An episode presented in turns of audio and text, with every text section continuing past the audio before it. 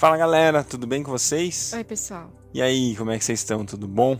Hoje é o quinto dia da quinta semana da nossa leitura. Que legal, hein? É isso aí, o 33 terceiro dia em sequência que você, eu e todo mundo que está acompanhando a gente está lendo a palavra de Deus. Isso Glória é Deus. muito bom, não Isso é é mesmo? muito bom. Nós somos lavados e transformados pela renovação da nossa mentalidade na palavra do nosso Deus. Isso é fantástico. Amém. Glória a Deus por isso. Hoje a gente vai ler Êxodo 15, Êxodo 16 e também Marcos capítulo 5. Em Êxodo 15, 16 e Marcos 5. Vamos lá, Sá? Amém. Vamos orar. Senhor, o Senhor é a nossa força, o Senhor é a nossa canção, o Senhor é a nossa salvação. Obrigada, Senhor, por ser o nosso Deus. E nós te exaltamos, Senhor, nesse momento. Obrigada por lutar as nossas guerras. Obrigada por deixar bem distante, Pai, aquilo que ah, nos impede de correr para ti, Senhor. Obrigada, Deus, porque o Senhor nas águas profundas bem longe, Pai, da superfície, o Senhor afunda aquilo que tem tentado destruir as nossas vidas, Senhor. Obrigada, Deus, porque o Senhor nos faz triunfantes, Senhor, acima dos nossos inimigos, acima das nossas aflições. Apesar de às vezes a gente estar passando por situações difíceis, o Senhor está conosco. Obrigada, Senhor, porque águas turbulentas, Senhor, podem é, vir sobre nós, mas nós estamos certos de que o Senhor está no controle de todas as coisas. Estamos firmados em Ti, Senhor. Muito obrigada. Fala conosco, Senhor, através dessa leitura de hoje, Pai, e seja exaltado em tudo que nós fazemos e em tudo que intentamos fazer. Êxodo 15 Então Moisés e os israelitas entoaram este cântico ao Senhor. Cantarei ao Senhor, pois triunfou gloriosamente lançou ao mar o cavalo e o seu cavaleiro. O Senhor é minha força e a minha canção, ele é a minha salvação. Ele é o meu Deus e eu o louvarei. É o Deus de meu Pai e eu o exaltarei. O Senhor é guerreiro, o seu nome é Senhor. Ele lançou ao mar os carros de guerra e o exército do Faraó. Os seus melhores oficiais afogaram-se no mar vermelho. As águas profundas os encobriram como pedra descer ao fundo. Senhor, a tua mão direita foi majestosa em poder. Senhor, a tua mão direita despedaçou o inimigo. Em teu triunfo grandioso derrubastes os teus adversários. Enviastes o teu furor flamejante, que os consumiu como palha. Pelo forte sopro das tuas narinas, as águas se amontoaram, as águas turbulentas firmaram-se como muralha. As águas profundas congelaram-se no coração do mar. O inimigo se gloriava: Eu os perseguirei e os alcançarei, dividirei o despojo e os devorarei. Com a espada na mão eu os destruirei.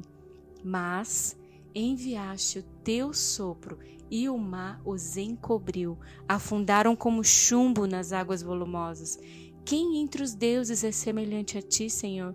Quem é semelhante a ti, majestoso em santidade, terrível em feitos gloriosos, autor de maravilhas? Estendes a tua mão direita e a terra os engole. Com o teu amor conduzes o povo que resgataste, com a tua força tu o levas à tua santa habitação. As nações ouvem e estremecem, as nações ouvem a angústia e se apodera do povo da Filístia. Os chefes de Edom ficam aterrorizados, os poderosos de Moabe são tomados de tremor, o povo de Canaã esmorece, terror e medo caem sobre eles. Pelo poder do teu braço ficam paralisados como pedra, até que passe o teu povo, ó Senhor. Até que passe o povo que tu comprastes. Tu farás entrar e os plantarás no monte da tua herança, no lugar, ó Senhor, que fizeste para a tua habitação no santuário, ó Senhor, que as tuas mãos estabeleceram. O Senhor reinará para sempre. Quando os cavalos, os carros de guerras e os cavaleiros do faraó entraram no mar, o Senhor fez que as águas do mar se voltassem sobre eles, mas os israelitas atravessaram o mar pisando em terra seca. Então Miriam, a profetisa, irmã de Arão, pegou um tamborim e todas as mulheres a seguiram, tocando tamborins e dançando. E Miriam lhes respondia cantando: Cantem ao Senhor, pois triunfou gloriosamente, lançou ao mar o cavalo e o seu cavaleiro. Depois Moisés conduziu Israel desde o Mar Vermelho até o deserto de Sur. Durante três dias caminharam no deserto sem encontrar água. Então chegaram a Mara, mas não puderam beber das águas de lá porque eram amargas. Esta é a razão pela qual o lugar se chama-se Mara. E o povo começou a reclamar a Moisés, dizendo: Que beberemos? Moisés clamou ao Senhor, e este lhe indicou um arbusto. Ele o lançou na água, e esta se tornou boa.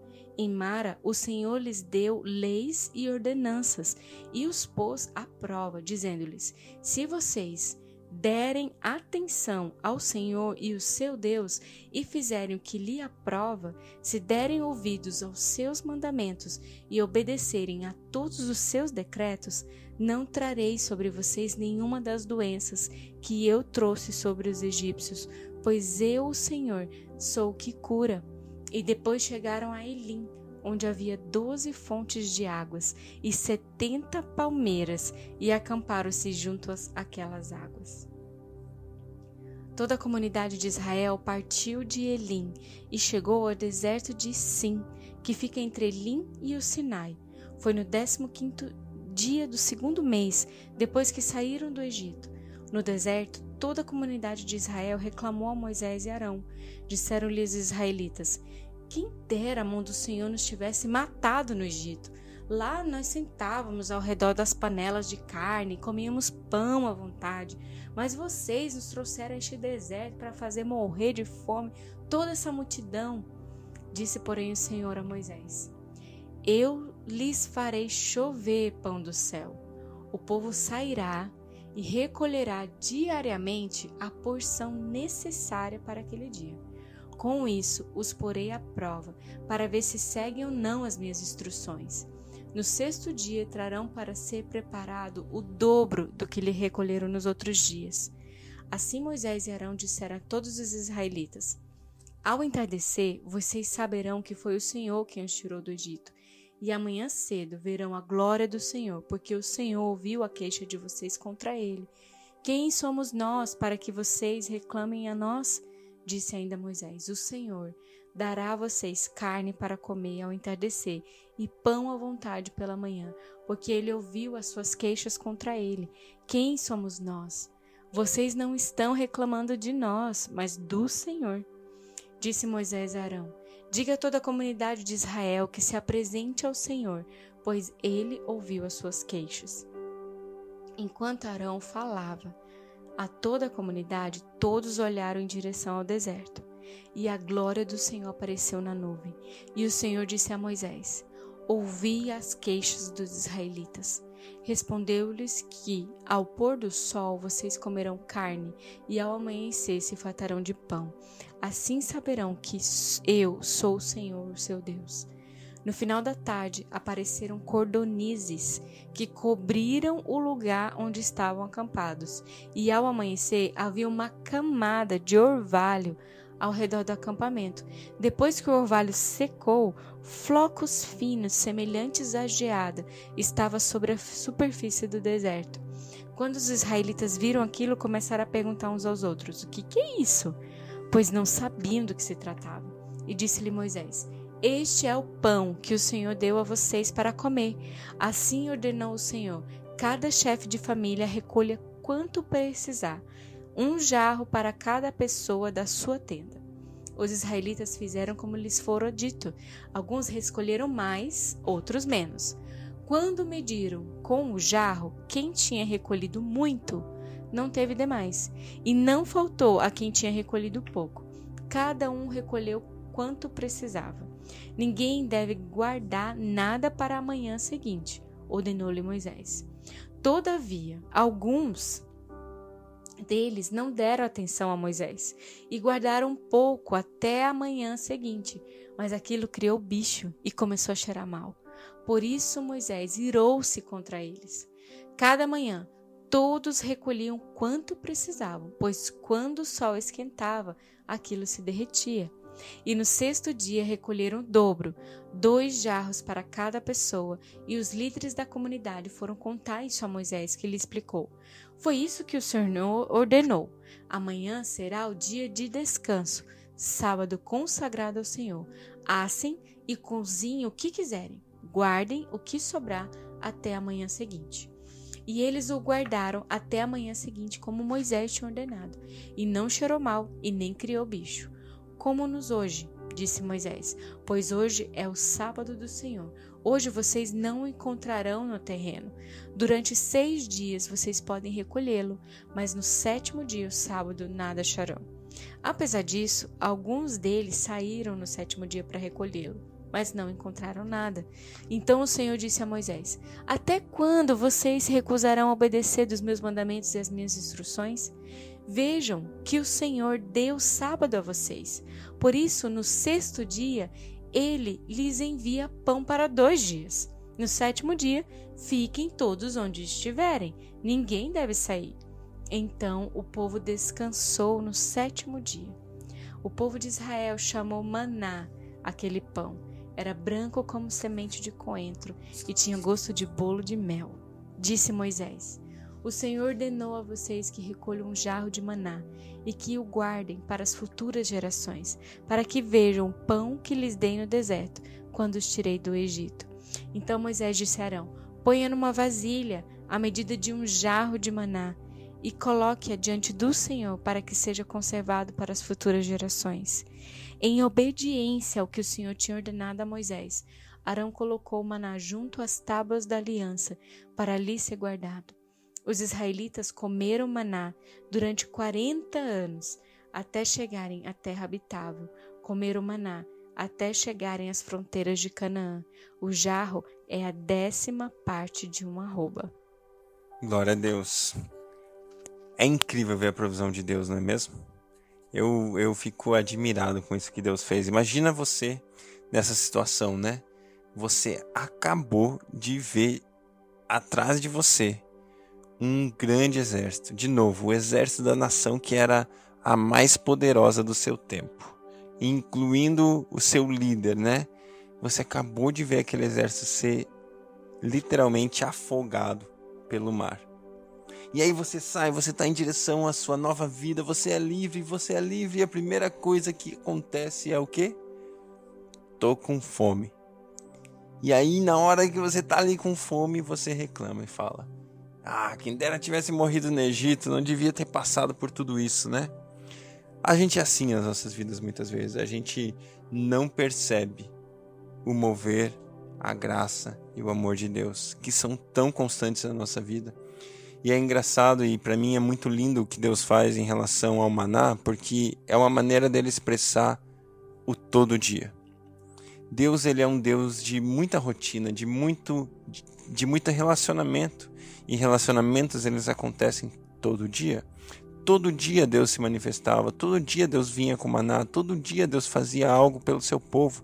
Todo dia o povo tinha a opção de acreditar e viver uma nova vida ou reclamar olhando de volta para o seu passado. E eu e você temos a opção de viver a nossa vida da mesma maneira, com duas perspectivas diferentes. Qual é a minha perspectiva da minha vida? O que é isso que alimenta o meu pensamento, a minha mentalidade, o meu jeito de ser? O que é isso que alimenta a sua mentalidade, seu pensamento, seu jeito de ser? Como você quer ser? Você quer ser daqueles que olham e falam: todo dia eu vejo a fidelidade de Deus, todo dia eu vejo a provisão de Deus, todo dia eu vejo, não importa se é muito ou pouco, se eu sou rico ou sou pobre, não importa, eu sei em quem tenho crido, todo dia. Assim é a minha e a sua vida. Nós podemos viver uma vida de relação com Deus todo dia, porque Ele provê todos os dias para mim e para você. Marcos capítulo 5. Eles atravessaram o mar e foram para a região de, dos é, Gerazenos. Quando Jesus desembarcou, um homem com um espírito imundo veio dos sepulcros e os, ao seu encontro. Esse homem vivia nos sepulcros e ninguém conseguia prendê-lo, nem mesmo com correntes, pois muitas vezes lhe, lhe, lhe haviam sido acorrentados os pés e as mãos, mas ele arrebentara as correntes e quebrara os ferros de seus pés. Ninguém era suficientemente forte para dominá-lo. Noite e dia ele andava gritando e cortando-se com pedras entre os sepulcros e nas colinas. Quando ele viu Jesus de longe, correu e prostrou-se diante dele e gritou em alta voz: Que queres comigo, Jesus, filho do Deus Altíssimo? Rogo-te por Deus que não me atormentes. Pois Jesus lhe tinha dito: Saia desse homem, espírito imundo. Então Jesus lhe perguntou: Qual é o seu nome? Meu nome é Legião, respondeu ele, porque somos muitos. E implorava Jesus com insistência que não os mandasse sair daquela região. Uma grande manada de porcos estava pastando numa colina próxima.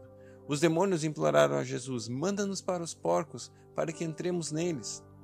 Ele lhes deu permissão, e os espíritos imundos saíram e entraram nos porcos. A manada de cerca de dois mil porcos atirou-se precipício abaixo em direção ao mar, e nele se afogou.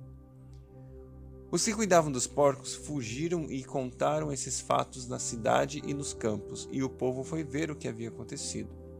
Quando se aproximaram de Jesus, viram ali o homem que fora possesso da legião de demônios, assentado, vestido e em perfeito juízo, e ficaram com medo. Os que estavam presentes contaram ao povo o que acontecera ao endemoniado e falaram também sobre os porcos. Então o povo começou a suplicar a Jesus que saísse do território deles. Quando Jesus estava entrando no barco, o homem que estivera endemoniado suplicava-lhe que o deixasse ir com ele. Jesus não o permitiu, mas disse: Vá para casa, para sua família e anuncie-lhes o quanto o Senhor fez por você e como teve misericórdia de você. Então aquele homem se foi e começou a anunciar em Decápolis o quanto Jesus tinha feito por ele. Todos ficaram admirados. Tendo Jesus voltado ao barco para a outra margem, uma grande multidão se reuniu ao seu redor. Enquanto ele estava à beira-mar, então chegou ali um dos dirigentes da sinagoga, chamado Jairo. Vendo Jesus, prostrou-se aos seus pés e lhe implorou insistentemente: Minha filhinha está morrendo. Vem, por favor, impõe as mãos sobre ela para que ela seja curada e viva. Jesus foi com ele. Uma grande multidão o seguia e o acompanhava. E estava ali uma certa mulher que havia doze anos sofrendo uma hemorragia. Ela padecera muito sob o cuidado de vários médicos e gastara tudo o que tinha, mas em vez de melhorar, piorava. Quando ouviu falar de Jesus, chegou por trás dele no meio da multidão e tocou em seu manto, porque pensava: se eu tão somente tocar em seu manto, ficarei curado. Imediatamente cessou a hemorragia e ela sentiu seu corpo, em seu corpo que estava livre do seu sofrimento. No mesmo instante, Jesus percebeu que dele havia saído poder e virou-se para a mulher e perguntou: Quem tocou em mim? Quem tocou em meu manto? Responderam seus discípulos: Vês, a multidão aglomera ao teu redor e ainda perguntas: Quem tocou em mim? Mas Jesus continuou olhando ao redor para ver quem tinha feito aquilo. Então a mulher, sabendo o que lhe tinha acontecido, aproximou-se, prostrou-se aos seus pés e, tremendo de medo, contou-lhe toda a verdade. Então Jesus lhe disse: Filha, a sua fé a curou. Vá em paz e fique livre do seu sofrimento. Enquanto Jesus ainda estava falando, chegaram algumas pessoas da casa de Jairo, o dirigente da sinagoga. Sua filha morreu, disseram eles. Não precisa mais incomodar o mestre não fazendo caso do que eles disseram, Jesus disse ao dirigente da sinagoga: Não tenha medo, apenas creia. E não deixou ninguém segui-lo, senão Pedro, Tiago e João, irmão de Tiago. Quando chegaram à casa do dirigente da sinagoga, Jesus viu um alvoroço e muita gente chorando e se lamentando em alta voz. Então entrou e lhes disse: Por que todo esse alvoroço? A menina não está morta, mas apenas dorme. Mas todos começaram a rir de Jesus. Ele, porém, começou, ele, porém, ordenou que saíssem e tomou consigo o pai e a mãe da criança e os discípulos que estavam com ele, e entrou onde a criança estava. Tomou-a pela mão e disse: Talita cumi, que significa menina, eu ordeno que você se levante. Imediatamente, a menina, que tinha 12 anos de idade, levantou-se e começou a andar. Isso os deixou atônitos. Ele lhes deu ordens expressas para que não dissessem nada a ninguém e mandou que fizessem a, que dessem a ela alguma coisa para comer.